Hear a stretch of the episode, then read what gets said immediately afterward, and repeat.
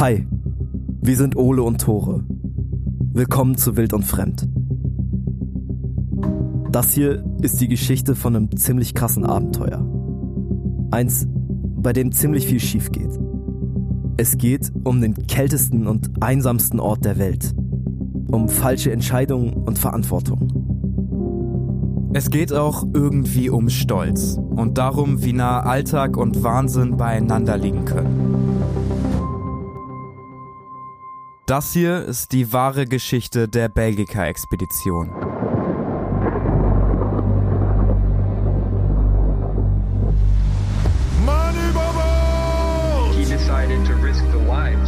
Da ist keine Freude, keine Hoffnung mehr zu erkennen. Ganz, ganz schlimmen Vitamin D-Mangel. Man geht so sanft, ohne Kampf und sogar ohne zu leiden von dannen.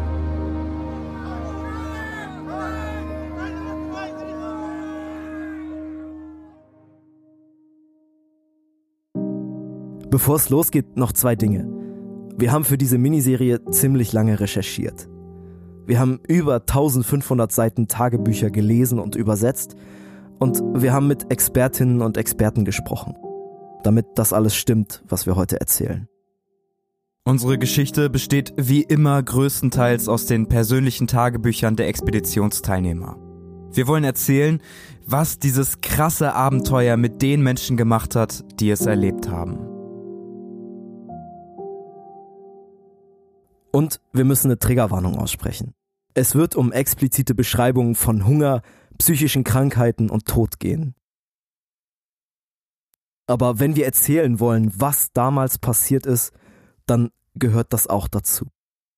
Falls euch sowas triggert, sucht euch eine vertraute Person, mit der ihr diese Miniserie zusammen hören könnt. So, und jetzt geht's los. Das hier ist die wahre Geschichte der Belgica-Expedition. Der erste Teil mit wehenden Fahnen.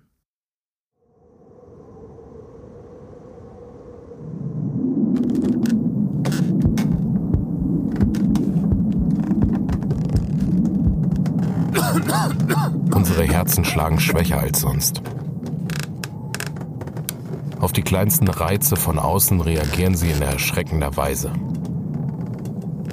Wenn wir herumlaufen, steigt der Puls auf 110. Die Sonnenstrahlen scheinen irgendetwas Essentielles in sich zu tragen, was das Herz braucht und steuert. Ohne Sonne verhält es sich wie ein Motor ohne Steuerung. Die Hälfte der Männer klagt über Kopfschmerzen und Schlaflosigkeit. Manche sind ständig müde, obwohl sie neun Stunden schlafen.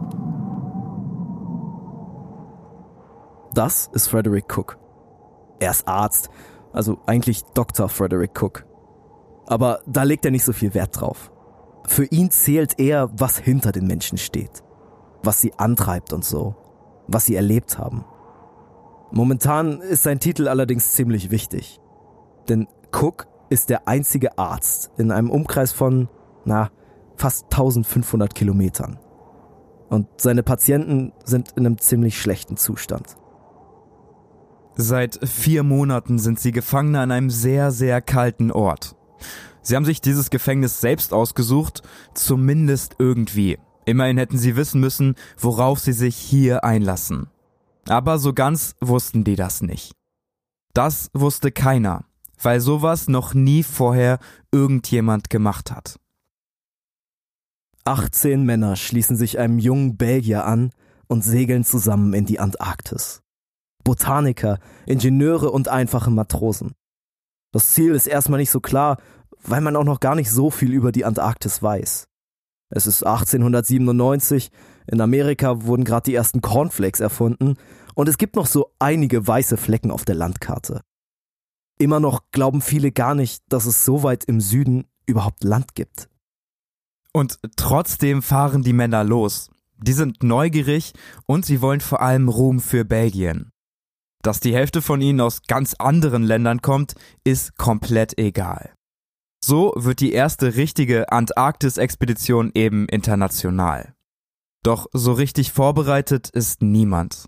Und dann wird ihr Schiff vom Eis eingeschlossen, kurz bevor der antarktische Winter richtig losgeht. Sie können nicht mehr weg, vor ihnen liegen hundert Tage Dunkelheit und eisige Kälte. Diese Diagnose, diese Anämie, die Cook bei allen feststellt, ist eigentlich nur ein Stochern im Dunkeln. Es ist der klägliche Versuch, dem Grauen einen Namen zu geben, um die merkwürdige Apathie und den körperlichen Verfall, der seine Patienten immer stärker überkommt, irgendwie zu erklären. Und vielleicht auch, um ihnen Hoffnung zu machen. Um zu sagen, das wird besser, sobald die Sonne wieder da ist. Aber in Wirklichkeit ist Cook völlig ratlos. Und es befällt ihn selber. Cook spürt, wie seine Haut mit jedem Tag bleicher wird, wie seine Haare grau und dünn werden, wie sein Herz immer schwächer und er selbst immer müder, appetitloser und depressiver wird. Sowas stand eben nicht in den medizinischen Büchern an seiner Fakultät. Sowas stand noch nirgendwo in keinem Buch, was Cook jemals gelesen hat. Vielleicht liegt es daran, dass sie die Ersten sind. Die allerersten, die es wagen, in der Antarktis zu überwintern.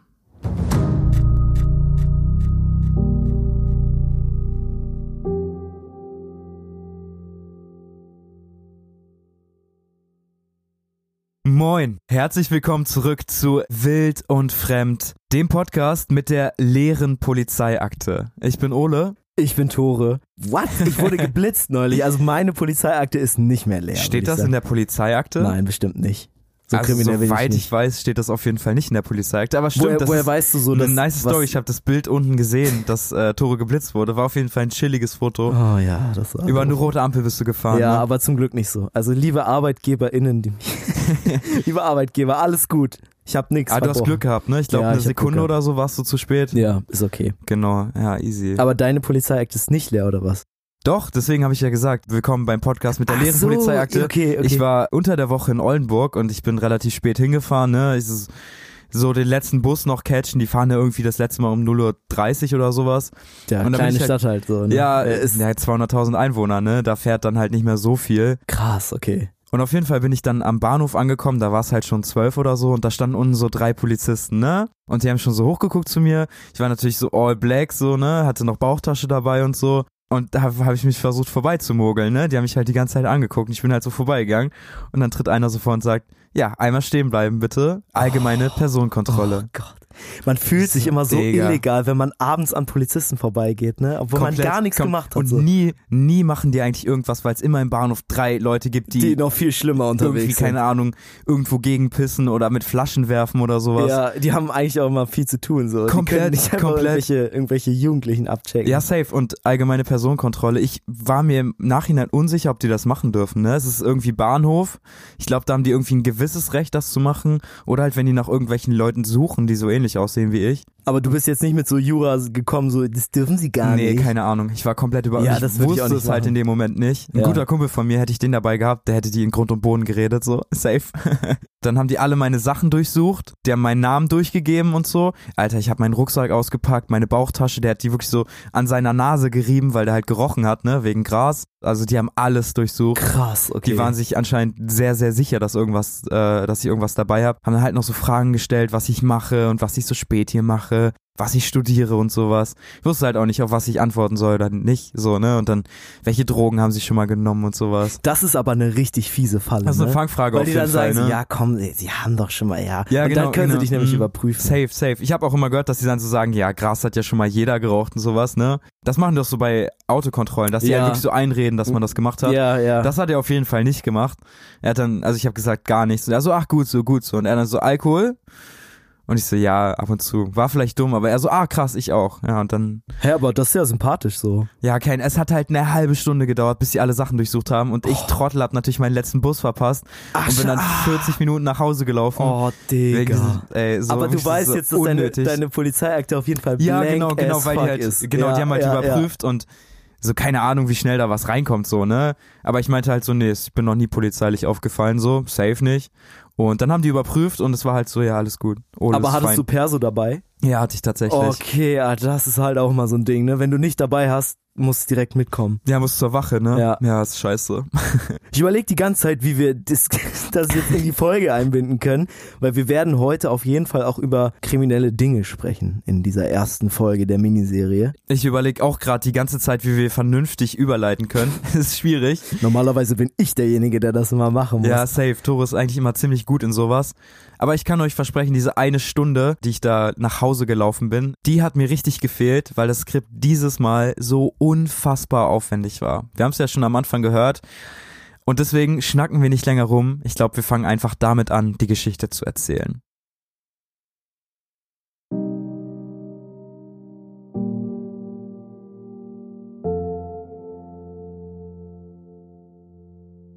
Da müssen wir erstmal zurück, zurück an den Ort, wo sich das Schicksal des Expeditionsarztes von eben entschieden hat. In Dr. Frederick Cooks Praxis in New York, fast ein Jahr davor.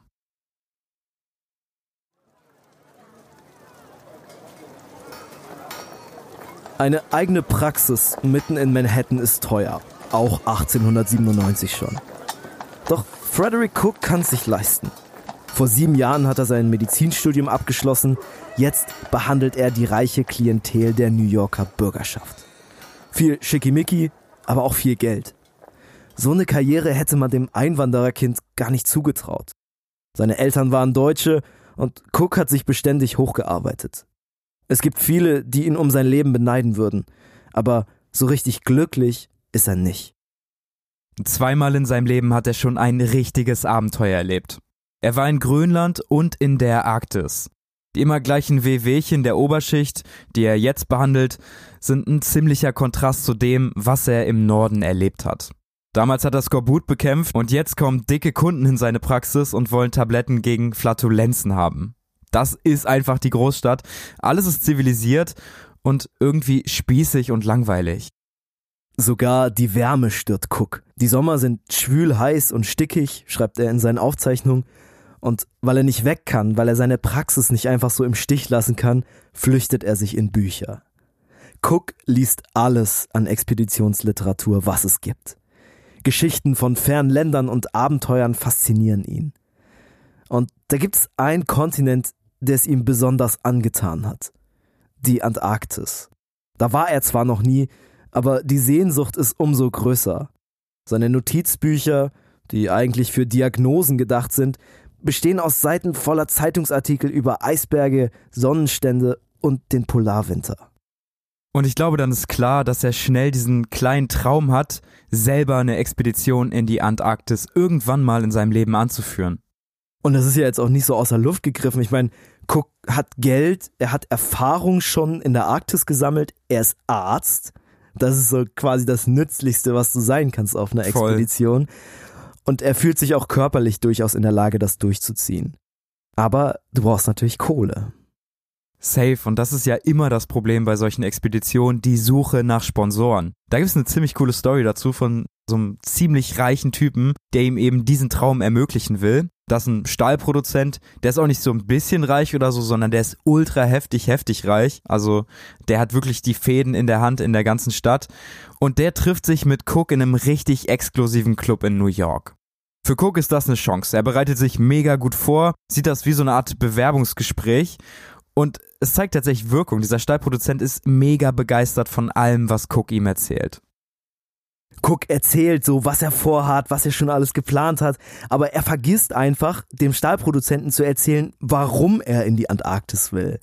Und dieser Stahlproduzent denkt, dass Cook da Eisberge einsammeln will, die nach Amerika karren will und dann damit Cocktail-Eis machen möchte. Das ist irgendwie das Einzige, was dieser Stahlproduzent sieht in der Antarktis als Nutzen. Das ist halt so die unsinnigste Idee, Das oder? ist komplett also das ist die dumm. unsinnigste Idee aller Zeiten, die halt super viel Kraft und Geld verbraucht und am Ende halt gar nichts bringt, so, ne? Wie Aber lange ich- hält ein Eisberg ja. in äh, New York, so? Ja, vor allen Dingen, du kannst ihn ja nicht einfach so mitnehmen, der hat ja einen riesen Widerstand. Safe. Aber das ist halt das Mindset von diesem Typen, der sagt halt, naja, okay, aber wo, wo ist das Geld? So, where's the money? Mhm, so, mhm. nach dieser Expedition. Und dann sagt er natürlich zu Cook, ja, super coole Idee und so, aber gucken Sie mal so 300, 400 Kilometer weiter nördlich, da haben wir doch genug Eis für alle Cocktails dieser Welt. Brauchen Sie doch jetzt nicht extra in die Antarktis fahren. Ja, der checkt einfach nicht, dass da nicht eine klare wirtschaftliche Absicht dahinter steht, so. Genau, der checkt diesen Forschungsdrang von Cook einfach nicht. Und so ist klar, dass alle von Cooks Versuchen ins Leere laufen. Eines schwülheißen Abends im August blättert er dann gedankenverloren in der Zeitung. Es ist schon relativ spät, die letzten Patienten seiner Praxis sind schon gegangen. Da entdeckt Cook dann eine kleine Meldung. Und die catcht ihn sofort. Wir haben an der Stelle versucht, die Originalmeldung zu finden. Wir haben unter anderem die Archive von äh, The Sun durchforstet. Das war die Zeitung, die er höchstwahrscheinlich gelesen Genau, hat. die auch immer noch äh, eine der größten auf jeden Fall ist. Ja. Wir haben den genauen Wortlaut nicht mehr gefunden. Wir wissen aber, dass diese Meldung nur ganz, ganz kurz war. Es war also richtiges Glück, dass Cook diese Meldung gefunden hat. In diesem Mini-Artikel ist von einer bevorstehenden Expedition die Rede. Sie soll von Belgien aus starten und in die Antarktis gehen. Cooks Wunschziel. In der Meldung steht in keinem Wort, dass noch Mitglieder gesucht werden, und trotzdem zögert Cook keine Sekunde. Noch in derselben Nacht schickt er ein Telegramm nach Belgien, persönlich adressiert an den Leiter dieser Expedition. Ich finde, man hört daraus, wie dringend er mit will. Er sagt ja, er, er stellt komplett seine Ausrüstung, er bringt sogar Schlittenhunde mit. Lol, das ist richtig viel an, an Wert. Und in dem Telegramm sind sogar Schreibfehler drin. Also so hastig hat Cook dieses Telegramm geschrieben.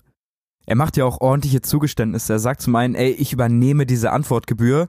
Das war damals eine relativ beachtliche Summe für so Überseetelegramme. Und er schreibt, ey, ich kann mich in Montevideo anschließen. Das ist eine kleine Stadt in Uruguay, über 4000 Kilometer im Süden, also so weit von seinem jetzigen Standpunkt entfernt. Cook müsste also erstmal selbst von New York aus dahin und natürlich auch selber die Reise bezahlen. Das alles würde er aber in Kauf nehmen. Und ich glaube, jetzt ist es Zeit, nach Belgien zu gehen, ins Headquarter der Expedition, dort, wo Cook sein Telegramm hinschickt, dort, wo die Reise losgehen soll. Und wenn wir schon mal hier sind, dann müssen wir euch noch jemanden vorstellen. Das ist ein 30-jähriger belgischer Offizier, der ist nur ein Jahr jünger als Cook und der heißt Adrien de Gerlach. Sein Name ist ein bisschen schwieriger auszusprechen, der kommt eben aus dem französischen Teil von Belgien, aber dieser Name wird super, super wichtig für unsere Geschichte heute. Denn de Gerlach ist der Leiter, der Kommandant der Belgica-Expedition. Und damit auch irgendwie der, der am Ende verantwortlich sein wird für das, was noch passiert. Adrian de Gerlach und Cook sind gar nicht so verschieden. Beide sind im Herzen irgendwie unruhig, können nichts mit dem normalen bürgerlichen Leben anfangen, was sie umgibt, und beide teilen eine unglaubliche Faszination für die Antarktis. Wie Cook versucht auch de Gerlach schon seit Jahren Geld und Unterstützung für eine Expedition dahin zu bekommen. Im Gegensatz zu Cook hat er aber Erfolg. Vor einem Jahr hatte ihm die Regierung in Belgien endlich so viel Geld bezuschusst, dass er zumindest ein Schiff und erste Ausrüstung kaufen konnte. Jetzt sitzt er also nur noch an der Feinplanung. Vor ihm liegen Tabellen, halbfertige Briefe und Packlisten. Da stehen so Dinge drin wie Proviant in Dosen, Bücher, Karten, eine Jukebox und viermal warme Kleidung. Der Plan ist nämlich, mit dem Schiff an den Rand des Eises zu fahren und von dort dann ein kleines Team loszuschicken. Dass dieser Plan am Ende völlig fallen gelassen werden muss, das kann de Gerlach hier noch nicht wissen. Sonst hätte er wahrscheinlich für die ganze Besatzung warme Kleidung beschafft. Was ich so funny fand, es stand auch Tonit mit auf den Listen. Warte ganz kurz, die Jukebox. Können wir ganz kurz über die Jukebox sprechen? Ja. Das war natürlich keine richtige Jukebox, wie wir sie heute kennen, sondern so ein, kennt ihr diese, diese Spieluhren, die man aufziehen kann und das quasi in groß. Und da gab's dann so halt irgendwie 20 verschiedene Lieder, die du halt spielen konntest. Das war so eine damalige Jukebox. Das war halt die Musik, die die dann an Bord hatten. Es hat mich irgendwie voll aus dem Glauben geworfen, weil das für mich kein Gegenstand ist, der äh, Ende des 19., Anfang des 20. Jahrhunderts existiert hat. Aber es war anscheinend so wichtig, dass de Gerlach das mitgenommen hat. Ja, guter Vibe auf der Expedition. Wir beide wissen, wie wichtig das ist. Ey, ja, safe. So, es ist jokingly, aber es ist halt wirklich wichtig. Das ist komplett wichtig. Und es steht auch noch ein anderer Gegenstand mit auf den Listen. Tonit. Ich musste tatsächlich erstmal googeln, was das ist. Tonit ist einfach ein Sprengstoff. Da eine ganze halbe Tonne steht da auf den Listen und die möchte de Gerlach auch mitnehmen. Tonit ist auch so ein etwas älterer Sprengstoff. Ich glaube, der kommt sogar aus Belgien. ja. Das ist ein belgischer Sprengstoff. Und äh, der wurde im Belgian ersten, Mixture. genau. der wurde im Ersten Weltkrieg auf jeden Fall für ein Hand, paar Handgranaten eingesetzt, wurde dann aber auch schnell wieder fallen gelassen, also gab auf jeden Fall bessere Alternativen. Und dass eine Expedition Sprengstoff mitnimmt, das klingt erstmal komplett komisch. Wird aber später noch wichtig werden. Und natürlich fehlt noch eine Mannschaft. Die werden wir im Laufe der Geschichte noch näher kennenlernen. Viele werden erst in letzter Minute rekrutiert.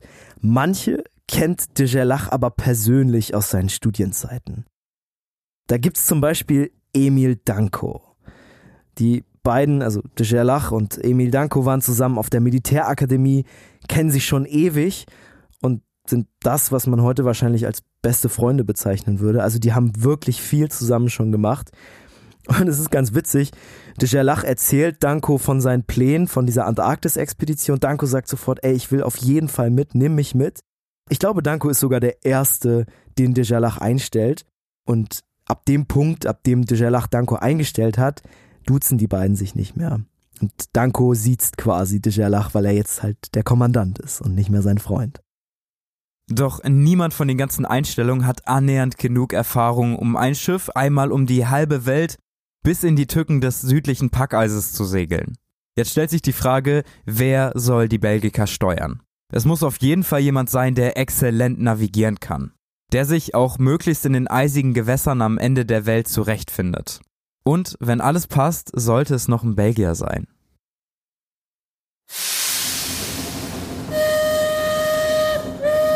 Meine Reise in die Antarktis wurde plötzlich und auf telegrafischem Wege entschieden.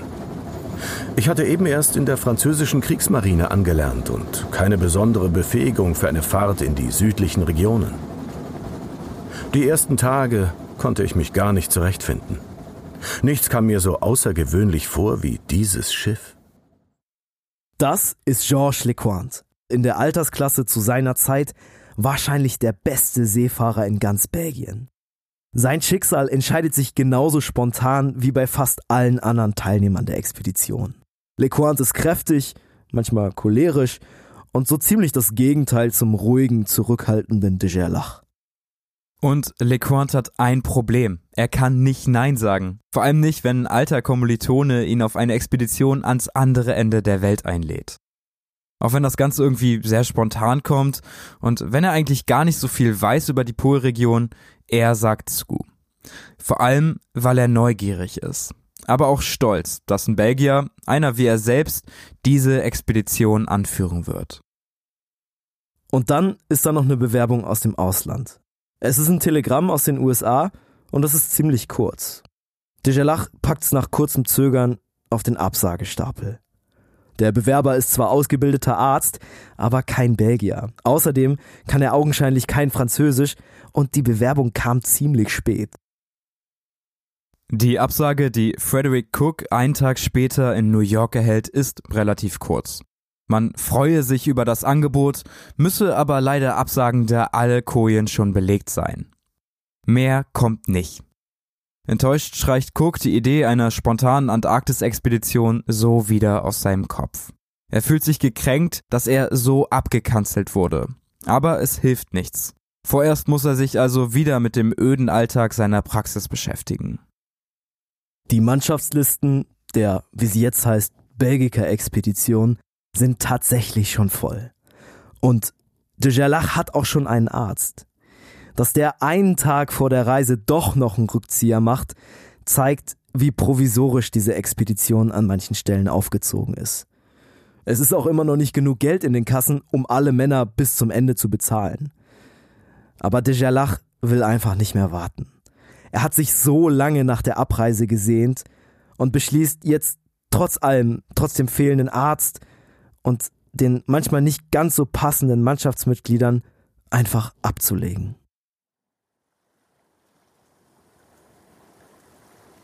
Am 16. August 1897 hisst die Besatzung der Belgica die Segel und feuert den Dampfkessel an.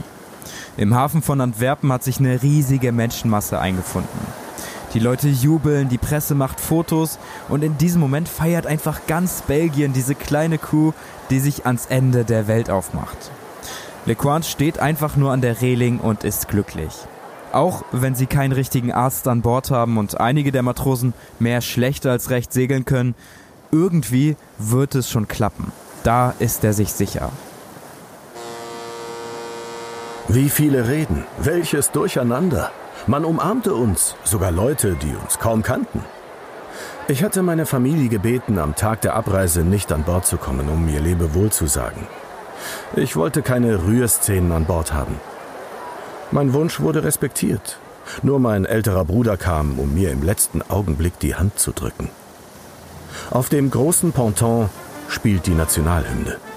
An Bord der Belgica wird die Flagge langsam am Flaggenstock gehisst. Wir fahren.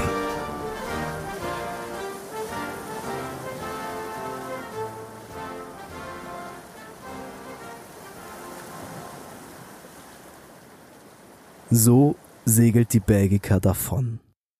In New York nimmt Cook seine Arbeit als Arzt wieder auf. Er träumt weiter von Abenteuern, aber für einen Platz auf der Belgica ist es jetzt zu spät. Und vielleicht wäre diese Geschichte hier zu Ende. Vielleicht hätten wir nie wieder was von LeCointe, de Gerlach, Danko und all den anderen gehört.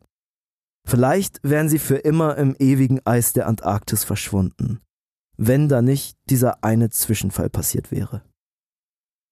Zu dem Zeitpunkt ist die Belgica schon fast auf offener See. Devier, der Maschinist, lässt die Dampfmaschine auf voller Kraft laufen. Der Kessel zischt vor Hitze und die Schiffsschraube schäumt das Wasser auf. Doch dann passiert es. Der Kondensator, der den Wasserdampf abkühlen und verflüssigen soll, wird zu heiß. Es ploppt erst kurz und dann geht einfach gar nichts mehr. Die Dampfmaschine ist kaputt. Zum Glück ist das Festland noch in der Nähe und so müssen sie nochmal Halt im Hafen machen. Das ist natürlich ein bisschen peinlich.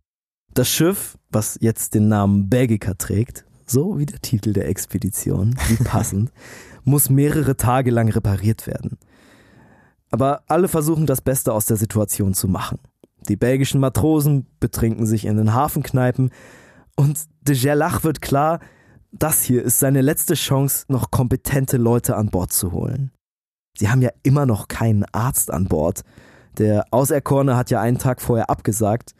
Also fährt der Kommandant in die nächste große Stadt und sucht das, was sie am dringendsten brauchen. Einen Arzt. Ich glaube, ihr wisst, was jetzt kommt.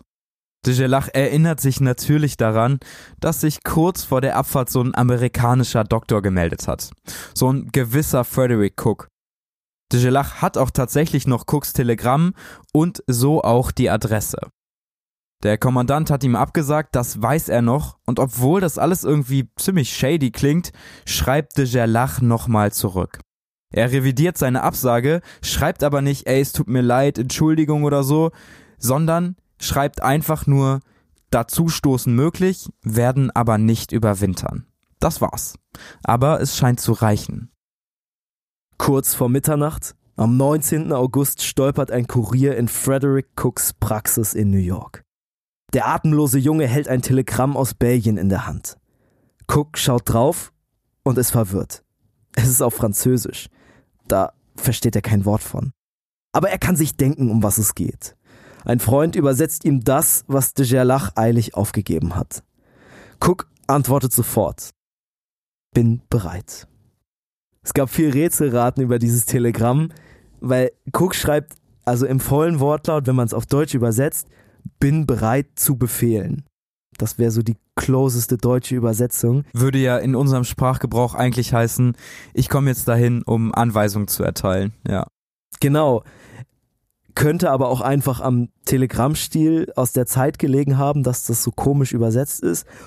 Oder dass Cook sich einfach verschrieben hat bleibt auf jeden Fall ein Mystery, ob er da gedacht hat, er wird selber irgendwie krasser Leiter oder ob er einfach nur schnell geantwortet hat. Ich glaube tatsächlich, dass Cook sich ziemlich sicher war, dass er da nicht der krasse Leiter ist. Er wusste ja selber, die sind schon in See gestochen, es ist quasi schon losgegangen und er wird jetzt so notdürftig dazugeholt. Ich glaube, das lag einfach daran, dass Telegramme super teuer waren und die versucht haben, so wenig wie möglich zu schreiben. Und es hat ja auch jede Sekunde gezählt. Er wusste ja, die Expedition ist quasi schon unterwegs und er hat jetzt nicht mal mehr einen Monat Zeit, diese 4000 Kilometer von New York nach Südamerika zurückzulegen. Safe. Da zählt einfach nur, hey, ich habe geantwortet, ich kann auf jeden Fall nachkommen. genau. Er darf also mit. Und er muss sich beeilen. Schon im Oktober wird die Belgica in Südamerika sein. Das ist nicht mal einen Monat entfernt. De Gerlach zweifelt keine Sekunde daran, dass Cook das noch schaffen wird. Und er freut sich, hey, endlich haben sie einen vernünftigen Arzt. Zu diesem Zeitpunkt weiß er nicht, dass dieses Telegramm, dieses nachträgliche, diese kurze Einladung wahrscheinlich die beste Entscheidung war, die er hätte treffen können. Am 23. August sind sie wieder auf See.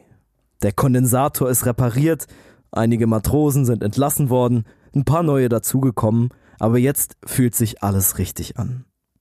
Und der erste Sturm lässt nicht lange auf sich warten. Kurz nach der Abfahrt treffen gewaltige Brecher das Schiff. Die Belgica schwankt und der ganze Stab wird seekrank. Selbst die hartgesottenen belgischen Matrosen übergeben sich an der Reling, bis nichts mehr kommt. Auch Lecointe steht auf der Brücke, versucht zu steuern und wirkt. Lecointe war da schon ziemlich sauer, zumindest schreibt er das auch in sein Tagebuch. Der hat nämlich ein Mittel bekommen von einem der Mechaniker und dieser Mechaniker hat gesagt, hey, das ist richtig gut, das ist so ein Wundermittel, danach geht's dir auf jeden Fall wieder besser. LeQuant hat das getrunken und am nächsten Tag ging es ihm einfach noch viel schlechter als davor. Ich glaube, das war Duvier, ne? Dieser Typ, der auch das mit dem Kondensator verkackt hat. Yes. Duvier war generell nicht so die beste Wahl. Der hat sich mit einem Empfehlungsschreiben beworben, also der hat sich schon beworben bei der Expedition und in diesem Empfehlungsschreiben von seinem alten Chef, da wo er damals gearbeitet hat, stand, es ist ihm möglicherweise möglich, einen sehr einfachen Motor in Betrieb zu nehmen, aber ohne Garantie. Und damit hat er sich, das ist quasi ein, das Arbeitsverhältnis entspricht nicht den Erwartungen. Das, das kann man halt nicht mehr Empfehlungsschreiben das, nee, nennen, ne? Das, das ist, einfach eine Warnung. So, das genau. ist einfach eine Warnung. Stell ihn ein, wenn gar nichts geht, so. Aber sonst auf keinen Fall. Und ich finde, das zeigt an der Stelle nochmal, wie krass Belgier einfach bevorzugt wurden. Der Typ ist Belgier, der Typ ist belgisch. Das war seine Qualifikation. Und das ist das Einstellungskriterium. Und er hat schon mal eine Maschine ausreicht. von außen gesehen, so gefühlt. Ja, ja, Maschinist einfach. Die Belgier sind alle richtig, richtig heftig seekrank. Nur den Norwegern scheint es noch relativ gut zu gehen. Besonders einem, dem 20-jährigen Karl August Winke. Dem geht's so gut, dass er Tagebuch schreiben kann und er hält dann auch diese Szene fest, wie quasi alle an der Reling stehen und von Bord kotzen. Man muss sich das vorstellen. De Gerlach hat nicht nur Belgier als Matrosen eingestellt, sondern auch ein paar Norweger, weil er einfach vielleicht auch selber wusste, dass sein kleines Belgien nicht so krass viele gute Matrosen hervorbringt. Und er wusste halt, in Norwegen kennen sich die Leute mit Schiffen aus und mit Kälte. Und das ist basically sehr wichtig für diese Expedition. Und diese norwegischen Matrosen, es gibt nicht viele, wie gesagt, Karl August Winke ist einer davon, denen macht das Schaukeln nichts aus. Die sitzen da an den Luken, ruhig, gelassen und entspannt. Und auf der anderen Seite die belgischen Matrosen. Um vor allen Dingen zwei, die auch später noch wichtig werden, Van Damme und Varze heißen die, die sich übergeben müssen und die wahrscheinlich teilweise jetzt schon bereuen, auf die Reise gegangen zu sein. Van Damme und Varze, hören sich erstmal an, so wie so richtige Schurken, ne? Das sind so richtige Schurkennamen eigentlich. Ja, ja, voll. Wie so ein Fluch hört sich das an. Voll. Einfach verhext danach. Ja. Das sind so zwei weitere relativ normale belgische Matrosen, die vorher rekrutiert wurden. Es ist ziemlich gut möglich, dass sich Van Damme und Wienke in dieser Zeit mindestens einmal gegenübergestanden haben. Also der Belgier und der Norweger. Und dann hätte man wahrscheinlich auch gemerkt, wie unterschiedlich die eigentlich sind. Winke ist relativ schlaksig, sieht im Gesicht noch aus wie ein Kind, ist ja auch fast noch ein Kind. Van Damme ist breit, kräftig und die Jahre auf See haben sein Gesicht gegerbt. Der ist zwar nur sieben Jahre älter als Winke, wirkt aber eher wie Mitte 40. Am liebsten hätte de Gerlach nur Leute wie Wienke mitgenommen. Junge, loyale, eifrige Matrosen, die nicht gleich im ersten Sturm kotzen müssen, die sich halt auch in eisigen Gewässern auskennen, die hätte er in Norwegen en masse gehabt und wahrscheinlich haben sich auch ziemlich viele auf seine Antarktis-Expedition beworben. Aber die Belgica-Expedition ist eben das, was ihr Name sagt. Eine belgische Expedition. Mit dieser Versprechung hat de Gerlach um Spenden geworben und mit diesem Nationalstolz hat er am Ende auch die geografische Gesellschaft in Belgien und die Presse überzeugt. Besonders die belgische Presse will natürlich bei einer belgischen Expedition so wenig Ausländer wie möglich auf der Mannschaftsliste sehen. Deswegen wird de Gerlach quasi dazu gezwungen, erstmal belgische Matrosen einzustellen, wovon es aber nicht so viele gibt. Und erst gar nicht viele, die auch noch auf eine Expedition so weit weg von zu Hause gehen wollen. Die, die sich wirklich beworben haben, das sind oft ziemlich zwielichtige Gestalten. Der Koch zum Beispiel ist Ex-Fremdenlegionär und hat ein paar Jugendsünden auf dem Gewissen, so heißt es im Tagebuch. Steht in seiner Bewerbung, genau. ja, ja. Der Chefmaschinist ist stark alkoholkrank und Van Damme scheint der schlimmste von ihnen zu sein. Dementsprechend geht's auch auf dem belgischen Mannschaftsdeck zu. Der Koch ist, ist so ein bisschen zwischen diesen Fronten aus Norwegern und Belgiern. Und der ist halt bei beiden irgendwie unbeliebt, weil der nicht so gut kocht. Was irgendwie ja dann klar ist. Und eines Nachts schüttet Van Damme dem Koch einen Eimer Wasser über den Kopf und brüllt ihn dann halt an. Der Koch wacht auf, will zurückschlagen und dann kommen aber die ganzen Belgier und schlagen diesen Koch blutig. Ich glaube, am Ende helfen sogar die Norweger noch mit, weil sie das auch so sehen. Weil das Essen ihnen nicht geschmeckt weil hat. Weil das Essen ihnen nicht. Es sind raue Sitten. Wir sind immer noch im 19. Jahrhundert auf einem Dampf-Segelschiff im Mannschaftsdeck. Da war es auch nicht so sauber. Und natürlich ist es eine richtige Kacksituation, wenn du dann merkst, oh fuck, wir haben da unseren Koch zusammengeschlagen, der liegt da blutend am Boden und wir haben den Shit angefangen. Fuck, fuck, fuck, wenn das der Kommandant rauskriegt, dann sind wir hier alle unseren Job los. Und so verschwören sich die Belgier und die Norweger so ein bisschen und sagen, hey, wir räumen jetzt hier mal alles weg, wir machen uns jetzt hier richtig sauber, putzen unsere Nägel und einer von uns geht zum Kommandanten und sagt, äh, der Koch hat uns angegriffen, wir mussten uns wehren. Hm. Und da es ja niemanden gibt, der das sonst bezeugen kann, außer der Koch selber, der halt sagt, nee, war nicht so, ist de Gerlach dann gezwungen, den Koch zu entlassen. Safe, das ist ja eine riesige Intrige, ne? Alle, alle halten ja zusammen gegen Genau, diesen Koch und genau. dann bedeutet die Aussage des Kochs einfach nichts mehr. Aber so richtig Redelsführer der Intrige sind eigentlich Van Damme und Watzee, diese beiden belgischen Matrosen. Auch Watzee ist ein abgebrühter Seefahrer, der schon sein halbes Leben damit verbracht hat, von einem Schiff aufs nächste anzuheuern. Das ist dieses typische Schicksal, was du als Matrose halt hattest. Und die beiden sind eigentlich nicht hier, weil sie die Antarktis erforschen wollen. Für die ist es halt ein Job und vielleicht die Möglichkeit auf schnellen Ruhm, aber mehr auch nicht. Und ich finde, hier zeigt sich nochmal voll dieser Unterschied zu Karl August Winkel. Der ist da komplett anders. Für ihn ist es einfach jeden Tag ein Abenteuer. Der fühlt diesen Spirit einfach komplett. Und er sieht jeden Tag etwas von der Welt, die er vorher noch nicht kannte. Sie segeln ja unter anderem an Afrika vorbei und überqueren den Atlantischen Ozean.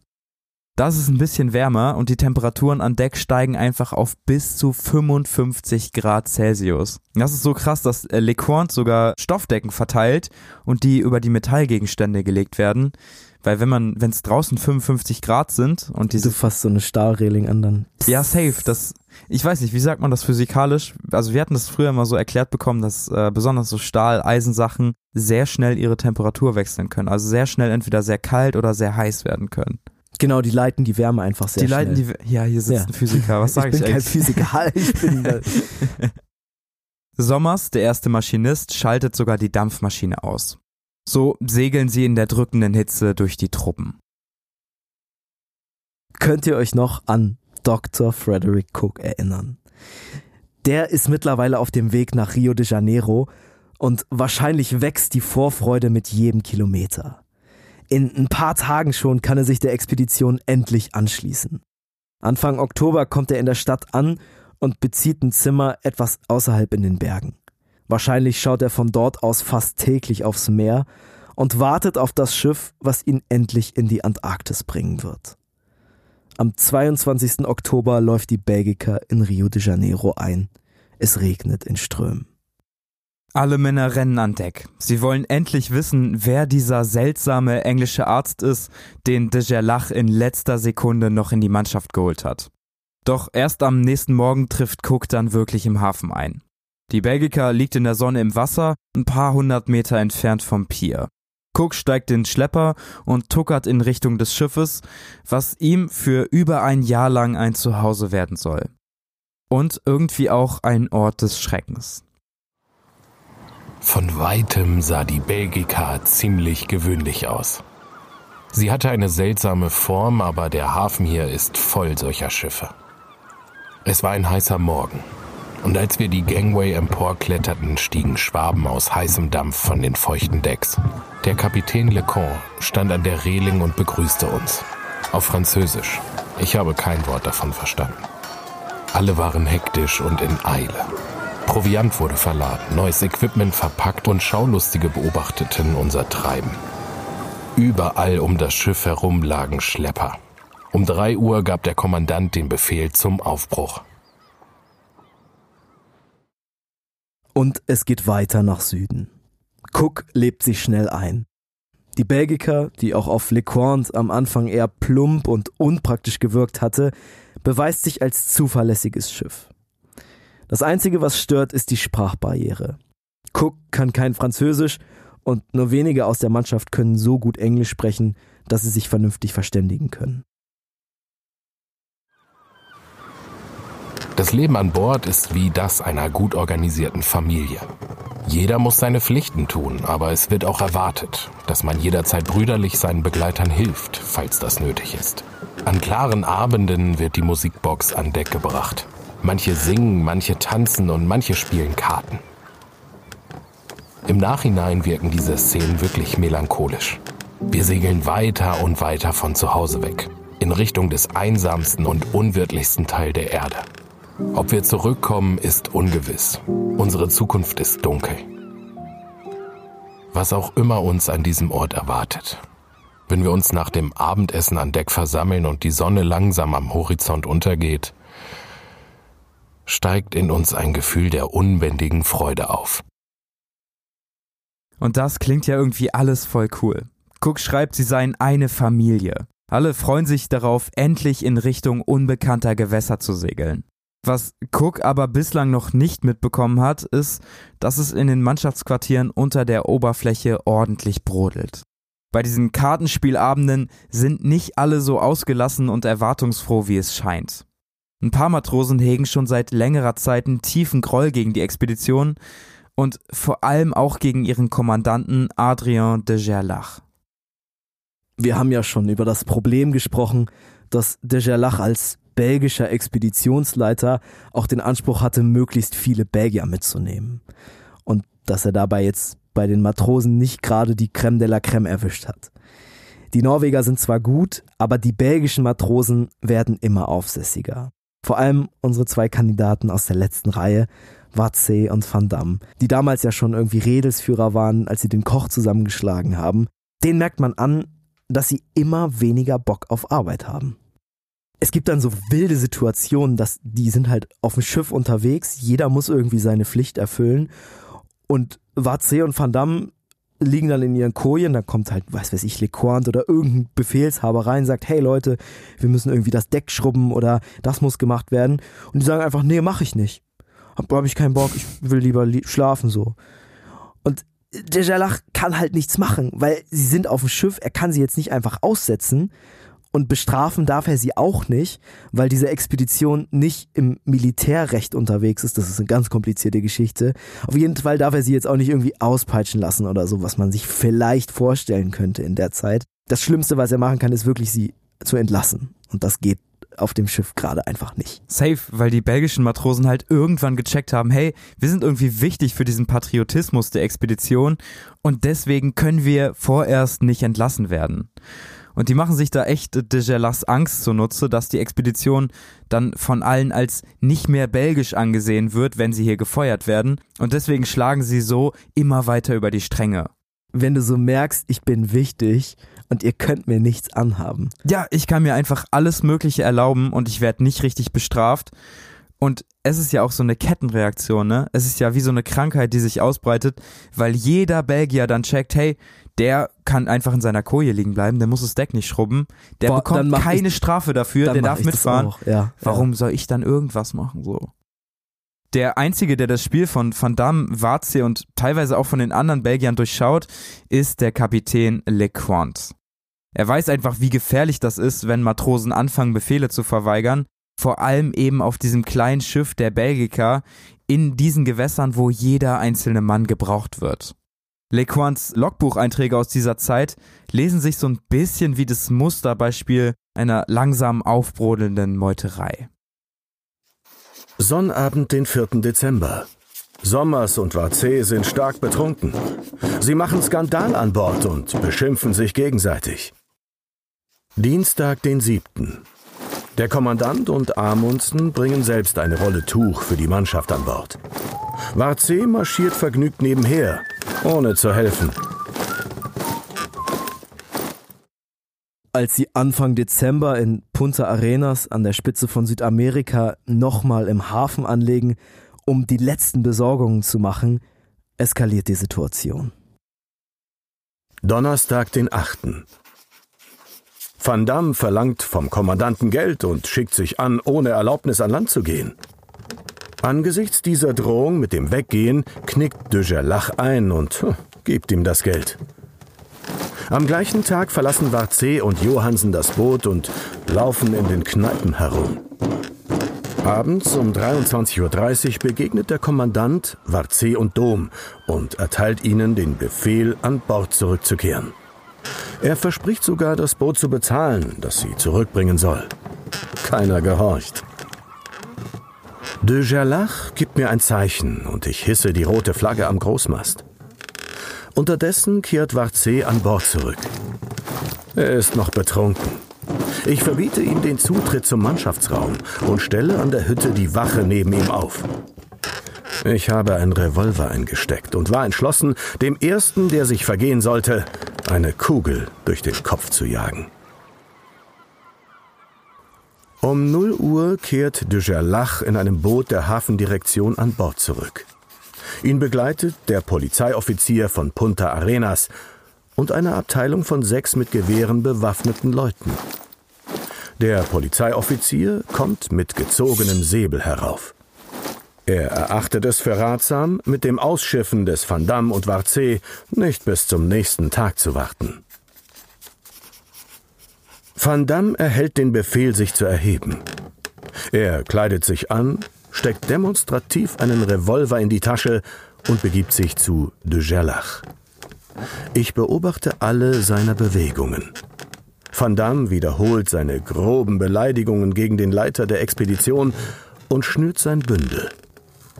Von einer Regung von Reue ergriffen, verlässt Varzé den Mannschaftsraum mit den Worten Macht dem Vaterland Ehre, meine Freunde, macht es nicht wie ich. Van Damme und Varzé gehen an de Gerlach vorüber, der ihnen zum Zeichen seiner Verzeihung die Hand und ein Pfund Sterling gibt. Ey, Van Damme und Warzee sind raus. Die haben beide gemeutert. Sicherlich es war keine Meuterei, die haben nicht da irgendwie Lecran oder de Gerlach abgesetzt, aber sie haben gemeutert, sie haben Befehle verweigert und jetzt die Konsequenz bekommen. Und was ich auch noch so krass fand, die haben gesagt, im Hafen haben sie die rote Flagge gehisst.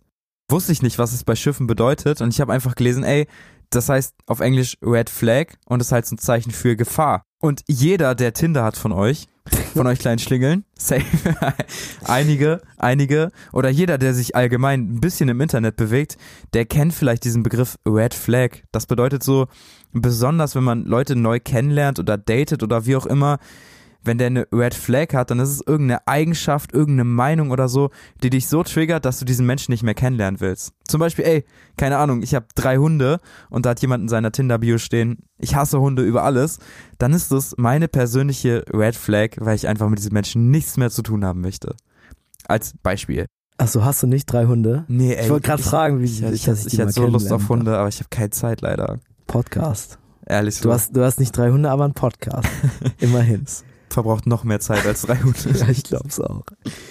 Diese rote Flagge, die der Jalach hissen lässt, ist halt einfach ein Zeichen für ein Schiff, was in Not ist. Ich finde es auch so krass, dass das wirklich das der Begriff ist, der jetzt als Red Flag so immer benutzt wird, auch auf TikTok und so. Safe. Und das ist halt damals war das einfach nur ein Zeichen für ein Schiff, das ist in Not. So.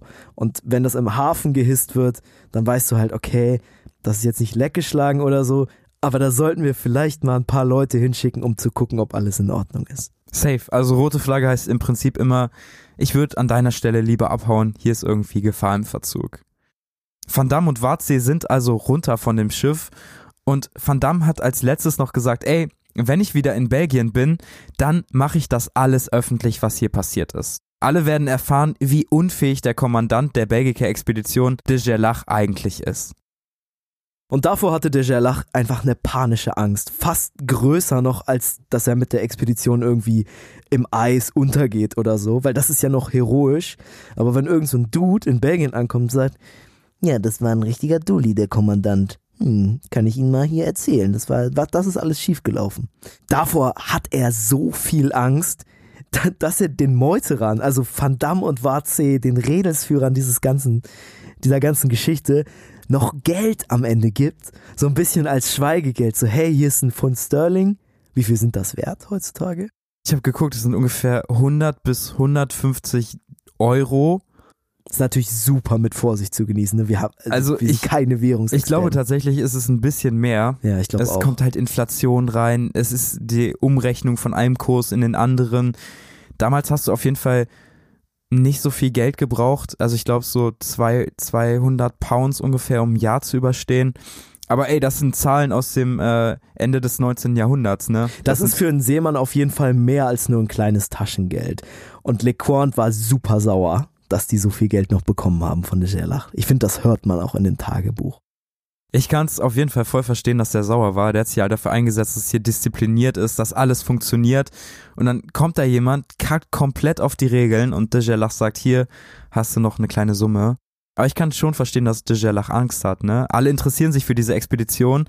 Die Presse hat sich darauf geworfen und wenn dann jemand nach Belgien zurückkommt und sagt, ey, ich war Teil von der Expedition. Und es war richtig scheiße. Es ist wie so, Junge, wie so eine Ein-Sterne-Bewertung bei Spotify. Ja, so. und du, es ist die einzige Bewertung, die da für Monate, für Jahre stehen wird, bevor Ja. du überhaupt die Chance hast, zurückzukommen und die Leute vom Gegenteil zu überzeugen. Und stell mal vor, du kommst gar nicht zurück. Dann ist das das Letzte, was die Leute von dir gehört haben. Das ja, halt war wirklich- richtig kacke. Das ist so, als würdest du eine Bar öffnen und du hättest so einen Besucher und der war richtig unzufrieden mit dir. genau, und der ist aber sehr bekannt in der ganzen Stadt, weil alle wissen wollen, Genau, und Google ist. schließt danach erstmal die Genau, Rezension. genau, Junge, es genau, ist genau, Panik auf jeden Fall. Natürlich wird ihm auch noch irgendwas in die Hand drücken, bevor der geht. Aber ich finde, hier erkennt man ganz gut den Unterschied zwischen de Gerlach, der irgendwie so ja das Gesicht der Expedition schon ist, immer darum bemüht ist, dass die Presse wohlwollend ist, dass alle irgendwie sagen, hey, voll die coole belgische Expedition, der aber auch selber irgendwie sehr soft ist und immer sehr nachgiebig und Van Damme und Watze ja auch ultra viel verzeiht irgendwie immer. Und LeCointe, der einfach durchgreifen will, der einfach sagt, Alter, ich hab hier einen Revolver in der Tasche und wenn sich irgendwer falsch bewegt, dann knall ich den ab. Das hätte de Gerlach niemals gemacht. Weißt du, ich habe mega Frank Worsley, Ernest Shackleton Flashbacks bekommen. Wenn ihr es nicht gehört habt, hört die Shackleton-Folge. Auf jeden Fall war Frank Worsley der Kapitän. Da hat die Mannschaft auch so ein bisschen rotiert, hat so das gemacht, worauf sie Bock hatte. Und dann kam Shackleton an Deck und dann standen alle wieder gerade. Und ich finde dieses Gegengewicht bei Expeditionen eigentlich immer ziemlich interessant, weil das irgendwie immer dazu führt, dass die Leute einerseits ganz gut gelaunt sind, gute Phasen haben, aber auch ziemlich konzentriert arbeiten. Du brauchst einfach beides. Du brauchst die Vision, die Träume und den harten Alltag an Deck. Komplett. Da de Gerlach jetzt insgesamt vier belgische Matrosen entlassen hat, ist die Expedition einfach nur noch zu weniger als 50 Prozent belgisch. Das wäre eigentlich ein richtiger Skandal, aber de Gerlach hat eben keine andere Wahl. Nachdem die Unruhestifter um Van Damme und Warze endlich von Bord sind, wird es immerhin deutlich ruhiger auf der Belgica. Sanft gleitet sie vorbei an den vielen Inseln und durch die Kanäle von Feuerland immer Richtung Süden. Am 25. Dezember wird auch auf der Belgica Weihnachten gefeiert. De Gerlach und Amundsen haben die Mannschaftskabinen geschmückt. Im Vorderdeck steht ein kleiner Tannenbaum und es gibt Geschenke für die Crew. Spiele, Tabak, Bücher. Am Abend versammeln sich alle im warmen Rumpf und trinken Grog. Die Musikbox, die Jukebox, spielt und wahrscheinlich haben sich die Männer seit ihrer Abfahrt noch nie so zu Hause gefühlt. Der Kommandant hebt sein Glas und hält die letzte Ansprache des Abends. Danach gehen alle in ihre Kojen. Auch LeQuant legt sich auf sein Bett und schaut auf die niedrige Holzdecke. Die Ansprache von de Gerlach hat ihn nachdenklich gemacht. Der Kommandant hat gesagt, dass sie ab jetzt alle aufeinander angewiesen sind. Ab jetzt muss jeder Mann zu jeder Zeit sein Bestes geben. Es gibt nun kein Zurück mehr und erst recht keinen Platz für Müdigkeit. Irgendwer der Männer hat das notiert, was de Gerlach gesagt hat. Und das endete irgendwie damit, dass er gesagt hat, ab jetzt dürft ihr krank sein, aber ihr dürft nicht mehr müde sein. Also wenn ihr krank seid, ist es Mhm. okay, aber ihr dürft nicht müde sein, weil wir brauchen euch. Wir brauchen jeden einzelnen von euch. Und es ist noch so fucking früh. Die Expedition hat ja noch gar nicht richtig angefangen. Die haben noch nicht mal den ersten Eisberg gesehen, ja. In der ganzen weihnachtlichen, fröhlichen Stimmung schleicht sich ein Hauch von Zweifel in Lequans Gedanken. Der warme Grog und das knisternde Feuer können nicht darüber hinwegtäuschen, dass sie schon bald am unwirtlichsten Ort der Welt sein werden. Keiner von ihnen kann sich vorstellen, was das wirklich bedeutet. Aber LeQuant ahnt, dass es bei Weitem nicht so sorgenfrei sein wird wie dieser Abend heute. Etwas nach Mitternacht gehen wir auseinander und jeder begibt sich in seine Kabine. Die Nacht ist heiter. Mit Wohlbehagen atme ich die raue Seeluft ein. Weihnachten. Was wirst du uns bringen? Jetzt kommen die Tage des Leids heran. Sind unsere Herzen und unsere Arme bereit zum schweren Kampf? Weihnachten. Du rufst uns das Andenken an all jene wach, die wir in der Heimat zurückgelassen haben. Du erinnerst uns an all ihre Hoffnungen. Gib uns die Kraft zu leiden und zu siegen. Wenn wir aber unsere Heimat nicht wiedersehen sollten, so wirst du im nächsten Jahr denen, die uns vergeblich erwarten, leise ins Ohr flüstern, dass unsere Gedanken sie niemals verlassen haben.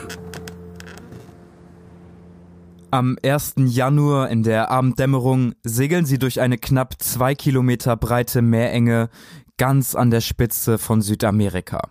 Die Gewässer sind tückisch und niemand traut so wirklich den veralteten Karten, die sie haben. Es ist mittlerweile 22 Uhr und damit auch zu dunkel, um noch irgendwas im Wasser erkennen zu können. Weil sie nur noch so nach Kompass fahren können, steht einer der norwegischen Matrosen am Bug und misst immer wieder die Tiefe mit einem Lot aus. Er wirft es aus, 28 Meter, alles in Ordnung. Sommers hält die Dampfmaschine auf Sparflamme. Vorsichtig tuckert die Belgica durch den Kanal. Es gibt ein physikalisches Gesetz, das besagt, dass eine Masse, die einmal in Bewegung gekommen ist, umso schwerer zu stoppen ist, je größer sie ist. Manche sagen dazu, das Gesetz der Trägheit ist eigentlich das erste Newtonsche Axiom. Hast du nicht erst äh, vor ein paar Minuten abgestritten, dass du Physiker bist? Das ist Mechanik. Das Okay, ist, äh, ja, zeigt Grundprinzip. eigentlich, zeigt eigentlich, dass du Physiker bist Gott, und es schon einordnen kannst. Es ist ein Grundprinzip der Mechanik und die Belgica ist so eine sehr hohe Masse. Die ist sehr schwer. Die besteht aus 10 Zentimeter dicken, eisenbeschlagenen Planken, ist randvoll mit Proviant geladen. Das ganze Ding wiegt 244 Tonnen, also extrem viel. Und ist damit natürlich auch sehr schwer zu stoppen. Plötzlich ruft der norwegische Matrose am Lot panisch. Sieben Meter. Sechs Meter. Sommers reißt den Steuerungshebel herum und lässt volle Kraft rückwärts laufen. LeCointe befiehlt, das Ruder sofort einzuschlagen. Fünf Meter. Drei Meter. Die Schiffsschraube am Heck lässt das Wasser schäumen. Aber die Belgica ist nicht mehr zu bremsen. Nur noch ein paar Zentimeter trennen den Kiel vom Grund. Es kracht, das Holz knirscht, die Belgica war zu schnell. Jetzt ist sie auf irgendetwas aufgelaufen. De Gerlach lässt die Maschine abwechselnd vor und zurücklaufen, doch das bringt nichts mehr. Die Strömung im Kanal drückt ihr Schiff immer weiter auf einen runden Felsen in vier Meter Wassertiefe, der in keiner ihrer Seekarten eingezeichnet ist. Ich habe während der Recherche gedacht, hä, das ist doch eigentlich nicht so schlimm, wenn man auf so einen Felsen aufläuft, da muss man da halt irgendwie das Schiff schieben, so geht das schon, da kommt man schon wieder runter. Das kann ja jetzt nicht das Ende sein und das Schiff ist ja auch nicht leckgeschlagen oder so, das liegt einfach nur auf dem Trockenen, so halb. Es ist allerdings eine Tatsache. Wenn dein Schiff irgendwo richtig fest aufläuft, dann war's das meistens. Es sei denn, du hast so mega starke Schlepper in der Nähe, aber wenn nicht, dann bekommst du es da einfach nie wieder raus. Es ist einfach viel zu schwer, das da wieder runterzubekommen. Und es wird noch problematischer. Das Schiff ist ja nicht mehr komplett von Wasser umgeben. Das steht also teilweise auf seinem eigenen Gewicht auf diesem Felsen und drückt sich da quasi selber rein. Da kann dann natürlich ein dickes Leck entstehen, auch wenn die Planken 10 Zentimeter dick sind. Und das ist natürlich der Worst Case, ne? Wenn sich das Schiff nicht mehr lösen kann. und langsam einsackt auf diesem Felsen und anfängt zu splittern. Genau, mit dem Leck wird das Schiff auf jeden Fall sinken. Und de Gerlach kann nicht schwimmen und viele andere auch nicht. Die Männer rennen an Deck und schauen sich ratlos an. Was nun? Lecointe und de Gerlach müssen entscheiden, was zu tun ist. Beide sind erfahrene Seeleute. Beide wissen, dass sie schnell was unternehmen müssen. Cook, Lecointe und ein paar andere schnappen sich ein Beiboot und rudern an das einige hundert Meter entfernte Ufer. Damit wollen sie Gewicht reduzieren. So ein Beiboot wiegt ja schon einiges und wenn du das vom Schiff runter hast, ist es vielleicht vorteilhaft. Und vor allen Dingen den Verlauf von Ebbe und Flut beobachten.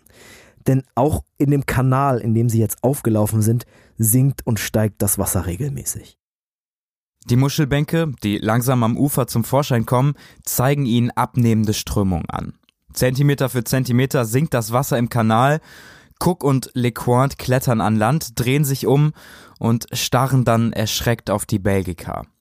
Während der Wasserstand eben immer weiter abnimmt, kippt das Schiff langsam auf die rechte Seite. Der runde Fels drückt sich in die Schiffswand. Auf der Belgica wird die Crew langsam nervös. Das Holz knackt schon und die See wird immer rauer.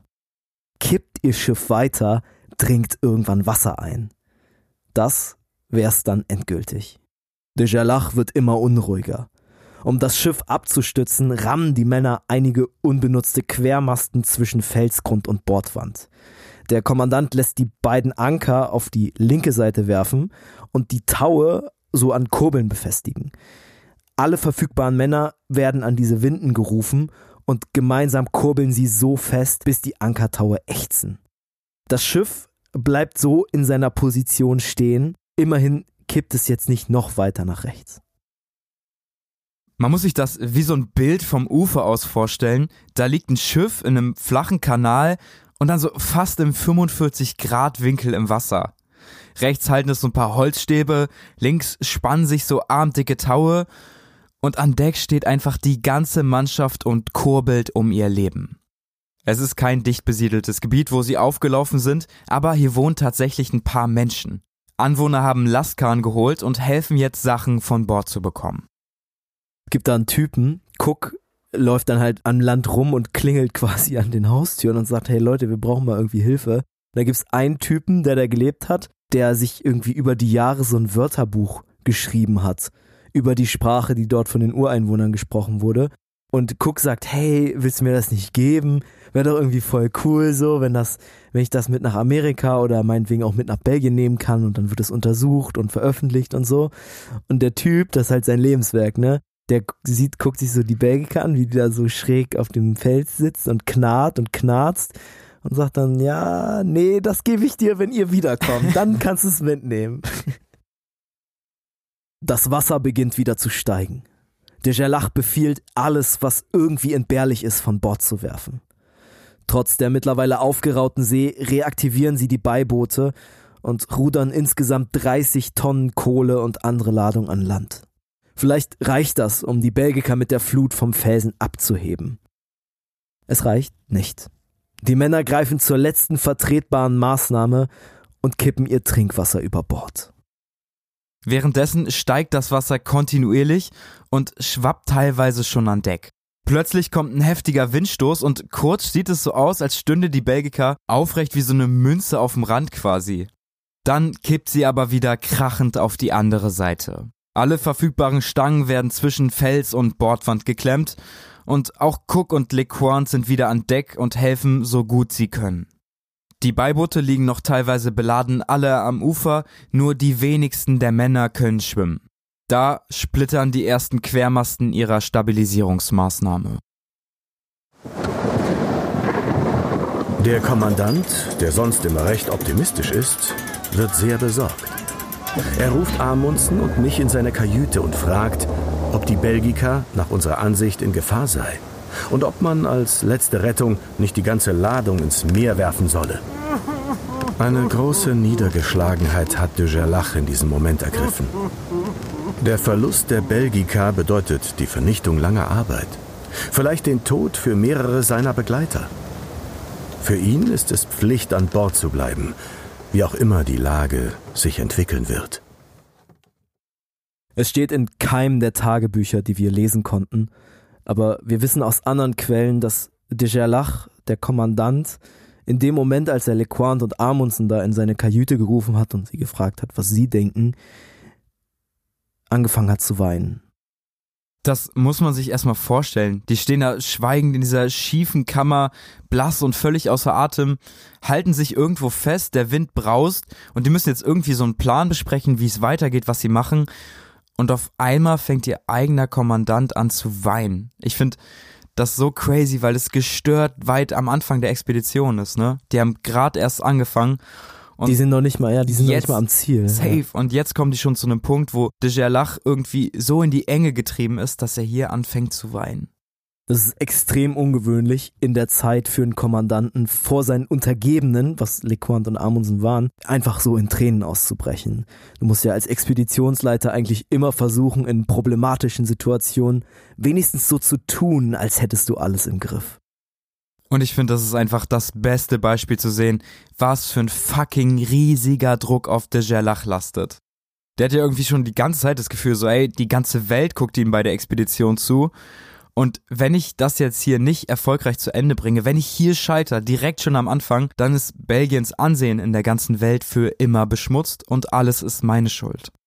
Es wäre ja auch schon ein paar Mal zu einem Abbruch der Expedition gekommen. Wir erinnern uns an den Stopp, als die Dampfmaschine ausgefallen ist, an die Entlassung der belgischen Matrosen, die jetzt in Belgien rumlaufen, wer weiß, und erzählen, was de Gerlach für ein unfähiger Typ ist.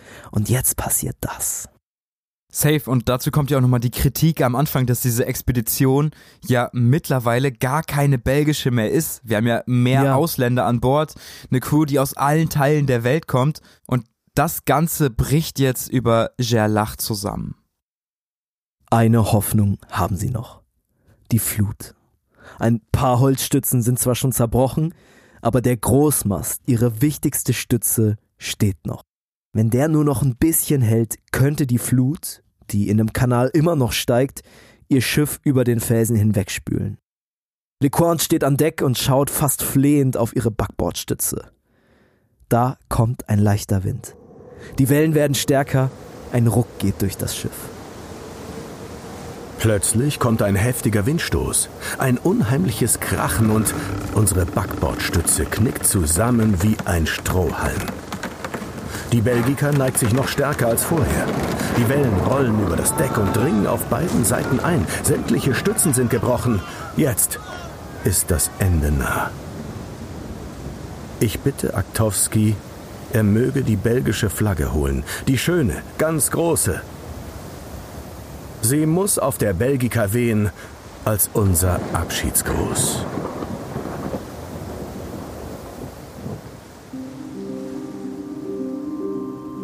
Das war sie, die erste Folge der wahren Geschichte der Belgica-Expedition. Die zweite folgt in ein paar Tagen. Vielen Dank jetzt schon mal für eure Aufmerksamkeit Dank. und vielen Dank für die ganzen Spotify-Bewertungen. Also wir haben uns, glaube vor zwei Wochen bei der versunkenen Stadt Z, haben wir mal nachgefragt, wie viele noch nicht bewertet haben. Und wir haben die 100 aber sowas von geknackt und das Jahr es hat sich noch nicht mal dem Ende zugeneigt. Also vielen, vielen Dank an alle, die da nochmal nachbewertet haben. Ihr seid Liebe. Wir hören uns in ein paar Tagen. Bis dahin macht's gut. Ciao.